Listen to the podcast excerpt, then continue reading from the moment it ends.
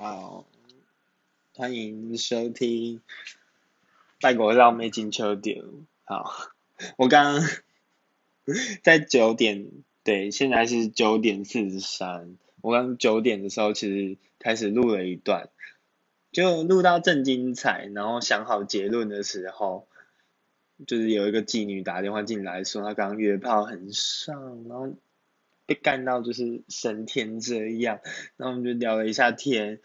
结果回来的时候，我刚刚录了二十分接近二十分钟的内容全部不见了，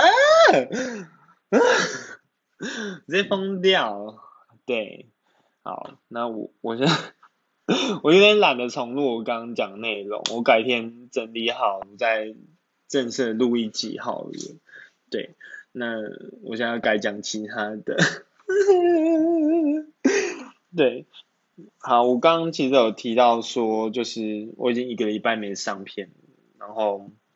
我这个礼拜，我之所以一个礼拜没上片，是因为我上礼拜五在录的时候，因为是在朋友家，然后我朋友在旁边打 l 然后很吵，因为他在跟其他人就是语音连线，然后我这边就算离了有一点距离，还是会一直收音。就收到他的声音，然后我就觉得啊不行，录了五分钟我真的录不下去，然后我就关掉了。对，然后这个礼拜我又一直没有腾出时间来，就是有 feel 的时候没有空间，有空间的时候没有 feel，就跟性欲一样，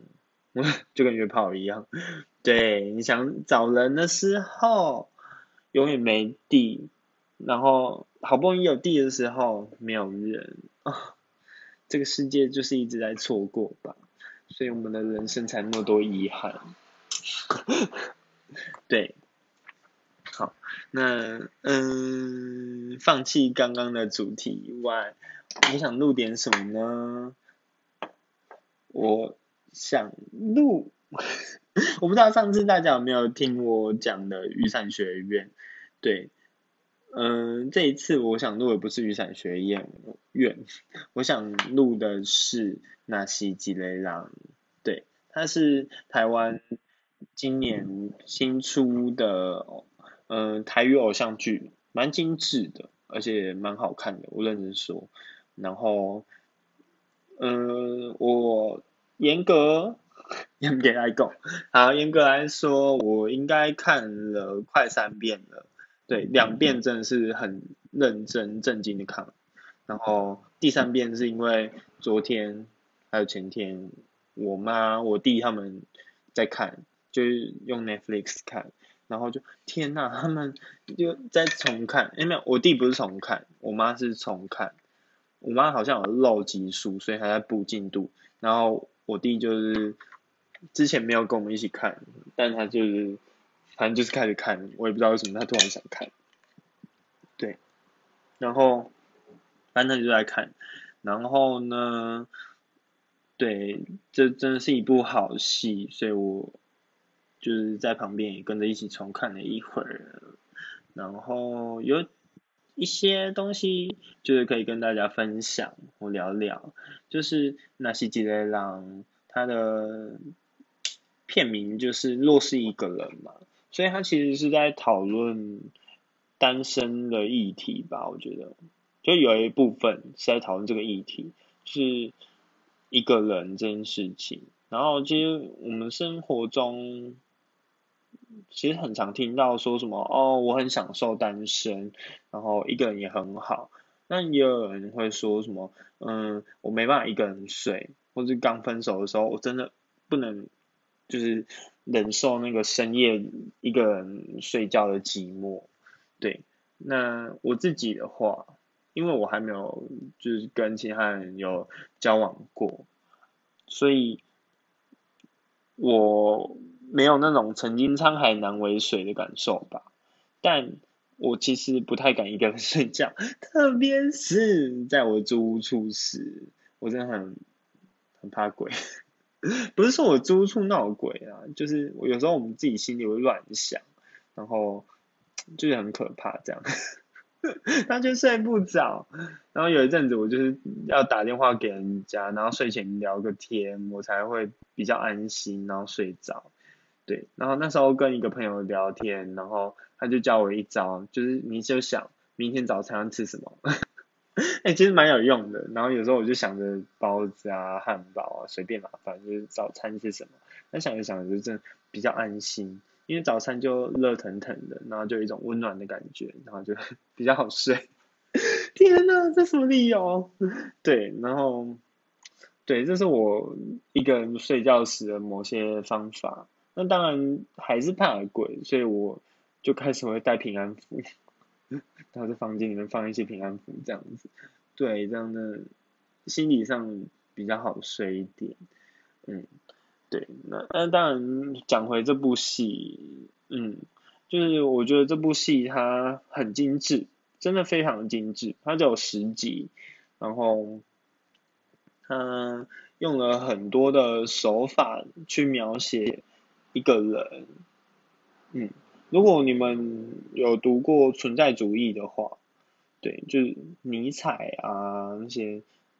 海格尔吧，谁？虽然我不知道海格尔说什么，对，但存在主义，如果用智商的角度或想法去看的话。他就会提到说，我们人活在世界上，就是为了寻求生命的意义，所以我们所做的任何事情都是在创造意义。嗯，包含说我现在录 podcast，都可能是我为了为我的生命留下了某些历程，或者是说让大家听见我的声音，那就是我的意义，对我给自己的意义。然后每个人生命都会有，对，那所以存在主义最后就是讲到孤独这件事，因为嗯，人他他提出了一个观点，对生命的观点，就是我们每个人都是一个人活在世界上的，就是我们必须学会面对孤独，即使我们有朋友，我们可能会跟其他人结婚，然后有小孩。就有人陪着你，可是到最后，我们终究必须面对一个人的议题。所以，你如果用存在主义的想法去看的话，你就可以把它想成，嗯，这部戏是在历练孤独，但历练孤独之余，他一点也不悲观。也就是说，他其实也承认了两个人，或者是。呃，就算不是亲密关系，只是朋友关系，就陪伴的重要性或支持的重要性。所以他说的，若是一个人，即使是亲密关系上的一个人，也不表示我们就是孤零零的一个人活着。对，当然它里面有个很有趣的角色是陈雅兰演的，那他其实就真的很孤零零，对，因为他跟同事都保持着一定距离。就是即使他是受人敬仰的前辈，然后跟大家的关系也都很融洽，但他始终保持着一定的距离，就大家对他也是一种前辈的尊敬跟崇拜，但当大家为他办欢送会的时候，他却选择我不出席，然后呃默默说再见。就是应该说连再见也没说，就是留下纸很漂培就离开。对，但他离开，好，这里有雷哦，这里有雷，大家可以跳过十五秒。对他，他离开原因是因为他要去做人工受孕。好，雷爆完了。对，那他就一个人去生小孩这样子，然后，嗯，所以这件事情就是呼应到最后，反而就会去想着他。坚持一个人生活这么久，但最后他选择去找跟小孩作伴。所以，若是一个人这个命题是否存在？如果用存在主义，你的生命到最后一定是一个人。所以，若是一个人是一定是的，就是它是人们必须面对的课题。那如果用这部戏，我现在看完的心得，我就会觉得。嗯，它也是存在的议题，但是它是一项我们必须修炼的技能。我们要有能够一个人二十四小时里面一定要能够一个人的时候，但是我们也绝对不能是一个人。就我看完这部戏的想法，就算我们不跟其他人交往，然后甚至没有性，也没有爱，也不是没有爱啦，就是没有性，然后没有亲密关系，但我们也一定要有朋友关系、家人关系，或跟其他人互动，然后有来有回的形成了我们，嗯，我们的生活，对，就我们的生活不可能永远宅在家里面，然后。一个人做着所有事情，对，就我觉得这看完这部戏特别想法就在这，嗯，那第二个想法就是我们要培养跟其他人相处，这个重点就是建立亲密，那我们怎么跟其他人靠近，那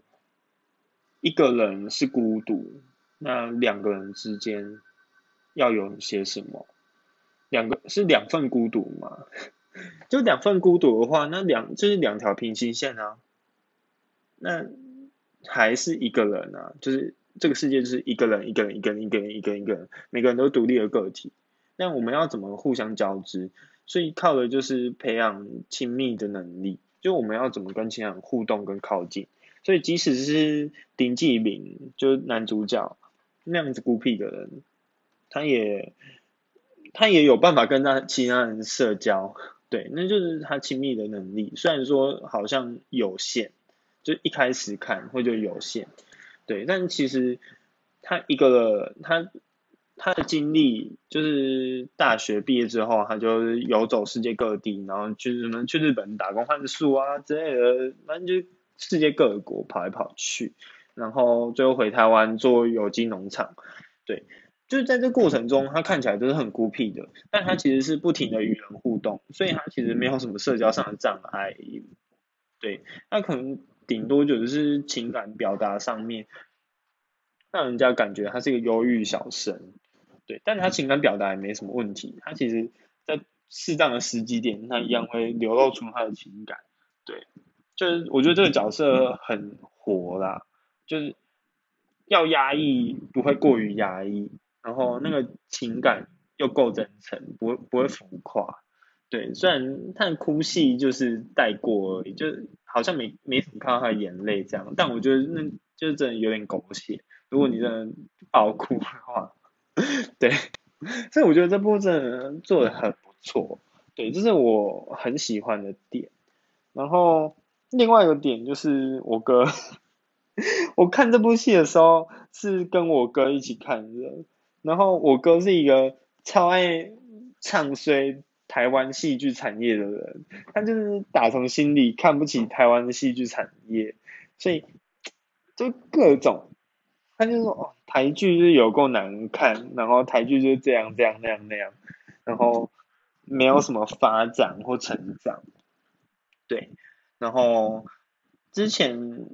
其实但虽然这样说啊，但其实。公式的剧，他基本上都还是会看，虽然他看一看就一定会嫌弃。我记得他雨二好像有嫌弃，但我忘记他嫌弃是什么。对，因为雨二我没有跟家人一起看完，因为每次看每次吵架，所以我没有跟他们一起看完。对，然后追梦者吧，哎，是追梦者吗？没有没有，追梦者是有张孝全演那个吧，对不对？就是。那个他就连看都没看，他就说台剧，我才不看。对，哎，我刚刚讲到哪？刚刚又被打断了，讨厌！又有人打电话来，烦死了。对，好，我刚刚应该是讲到我哥，对我记得我是讲我哥，就我哥是一个很爱唱衰台剧的人，然后他就是他就是无所不用其极的唱衰台剧，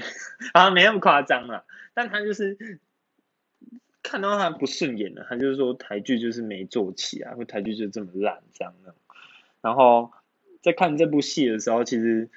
我很惊讶，他居然可以十集就看完。然后，嗯，而且他看完他是会认真的，好觉得好看那种。然后他也是。歌他也 算喜欢，对他喜欢主题曲，就椅子乐团那那首的那个，嗯，吉他和弦嘛，应该是吧？对，就是他很喜欢那个音那段，然后我其实很少看到他这样子，因为之前他就是也会嫌弃那个歌，就是怎么那么难听，就那一种，我就哇，他是居然有喜欢的段子，这样就哎还不错这样，然后。我就最后我就是看完之后，就是战战兢兢的问他，我说你觉得这部戏怎样？我想说他会不会开始给我大骂，说什么呃以自以为用台语，然后想拍一个很潮的剧之类，就台剧又没办法突破，那边搞一些很鸟的东西。我就想说他会不会讲一些很可怕的评论，就没想到他跟我说他觉得还蛮好看的，而且。最重点的是，我听到这句话我都快哭了。就是我是说，你难道没有一些讨厌的角色吗？因为他就是每次都在那边嫌弃说什么，那个角色很烂，那个角色塑造的很烂，然后演员演的多烂多假，多多投入投入到很假之类的，就各种骂。然后他就是，然后我就问了这一句，我说你有没有讨厌的角色？然后我心里就想说，他应该会。讨厌那个谁谁谁吧，结果没想到回答我说没有哎，他觉得他没有讨厌这部戏的谁。天呐，我听到那个答案真的是，我靠！然后我哥就跟我说，好，他其实一开始就前面几集的时候，他很讨厌女主角。那我就想说，天呐，他前面是不是演的太假还是怎样，所以就被你讨厌？就没想我哥的回答，我真的眼泪快飙出来。他就说。我讨厌女主角是因为我后来发现，是因为我好像看到某一部分的我。天哪！我哥居然有这种想法。对，然后就，而且他就是说的还蛮蛮具体，虽然有点伤心这样，但我就觉得天哪，我哥心得好真诚。我觉得好，很棒，很棒。我就是觉得。天呐，我哥居然可以第一次不批评台剧，我觉得哦，好厉害。对，但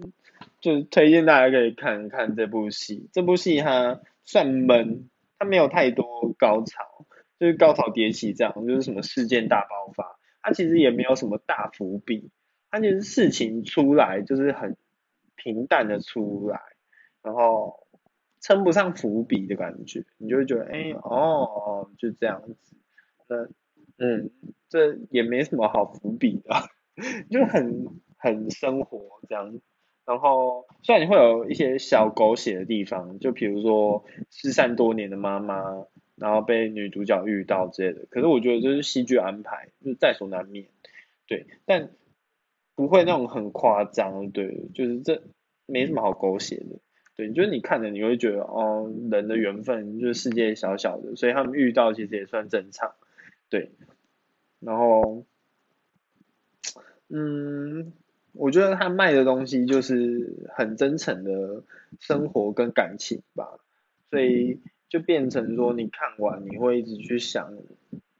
你的生活，然后你的人际互动，还有你的亲密关系，然后。我觉得我现在好像很怕暴雷一样，但我觉得我下次可以再录一集，就是专门暴雷的，就是一直在跟大家讨论剧情的，我觉得这样很棒。还是说我现在就来录呢？其实我可以试试看，哎，对我现在录好好，反正接下来都可能会出现雷，大家自己斟酌。但我觉得这部戏暴雷没什么好爆的，就是就就。很生活的东西，它没有什么，就像我刚刚讲，没有什么大伏笔，然后就暴雷真的是小事，对，然后，嗯，这部戏他还拍了生离死别，对，就是像丁继明跟他的妈妈就是生离死别，从生下他一个人独自生下他，然后抚养他，同时要面对自己的忧郁症，然后照顾小孩。你能看到女性的艰难之处以外，你会看到她最后为了让小孩得到更好的照顾，所以跟他的离别，然后等到他们重聚，然后丁继明的恨，到渐渐的去调整自己面对妈妈的心态跟距离之后，去开始重新跟她相处，但妈妈却也死掉了。就是到那一段，你会在想“树欲静而风不止”这句话，但我仔细想一想，其实也没有，没有这么的传统，因为妈妈走的也很自然，然后很坦坦然，所以。对丁继明而言，虽然他重新跟妈妈相聚没多久，妈妈就死了，没错。可是那对他而言，已经没有太多的遗憾，因为他也重新理解了妈妈，然后也也有稍微的奉养到他这样子，所以我觉得那应该不会称上遗憾，或者是说他就是把遗憾拍成一种人生的常态。所以 就没有什么大哭大闹的戏嘛，然后也没有很重的在描写这这一趟生离死别。确实，它有蛮多镜头的，可是这一趟生离死别的过程，它没有很重的刻画，所以它生离死别这个议题也也一样呼应到那些接壤。所以人中间会面对离别，或对于离别。我们会变成一个人，那从一个孤单的人又要回去跟第二个孤单的人重新交集，或者是说你要如何去重新面对一个人的生命史，那孤单这个议题就会一直被拿出来讨论。对，那我这边可以简单的推荐一些存在主义的呃书籍吧。啊，也不是啊，因为其实我没有看很多存在主义的书籍，对，但我觉得存在主义在孤独这个想法上面有很多的有趣的说法，嗯，所以如果大家有兴趣，可以去看看存在主义是怎么看待生命的意义跟孤独这件事。那所以整体而言，我就是觉得这部戏非常的精致。因为它真的不狗血，然后力道也都抓的很刚好，嗯，然后整体而言虽然是平淡，但是很生活化，闷，但很多反思，对，然后我也蛮喜欢结局的，虽然结局可能就暗示了男女主角就是两个人在一起。但是，他就是给一个开放式的结局啊！我是不希望他们在一起啊，所以他们最后手没有牵起来，就是开放式结局，让大家自己想。对，但他们签了，我也就想说算了，就是这这部戏本来就是在探讨一个人、两个人、一群人，那这样的社会关系的变化对个人造成的影响是什么？那我们每个人终究不会是一个人，就是我们终究会选择跟其他人互动，所以就算他们最后在一起，我也觉得是没错的。这部戏也会这样讲。那如果他们最后没有在一起，那我也觉得是对的，因为本嘎影就是女主角，她并没有，因为她已经。给了自己一个习惯一个人的脚步，所以他一个人去国外日本打工换宿，然后呃体验重新体验一个人的生活，对，然后也很果决的跟前一任感情就是断舍离，就是保持一个他觉得很棒的界限，他的距离，所以我觉得如果他最后选择还是一个。就是不接受其他的交往或亲密关系，那也很正确。那如果他最后选择在一起，那也很正确，因为他可能也觉得我可以重新去爱其他人，但这部戏就是弱势一个人，弱势，所以他终究有一个人的时候，但人终究终究是要学会。如何去面对其他人，跟其他人互动，就是我前面讲的，怎么跟其他人亲密。对，那我就觉得，嗯，推荐给大家。然后每一集都会有很多的心思，对，嗯，我还有很多角色没讲到，因为像我还有另外一个很有感情的角色，就是 p o 对我还蛮喜欢他的，虽然有时候我会觉得他真的是太痴情了一点，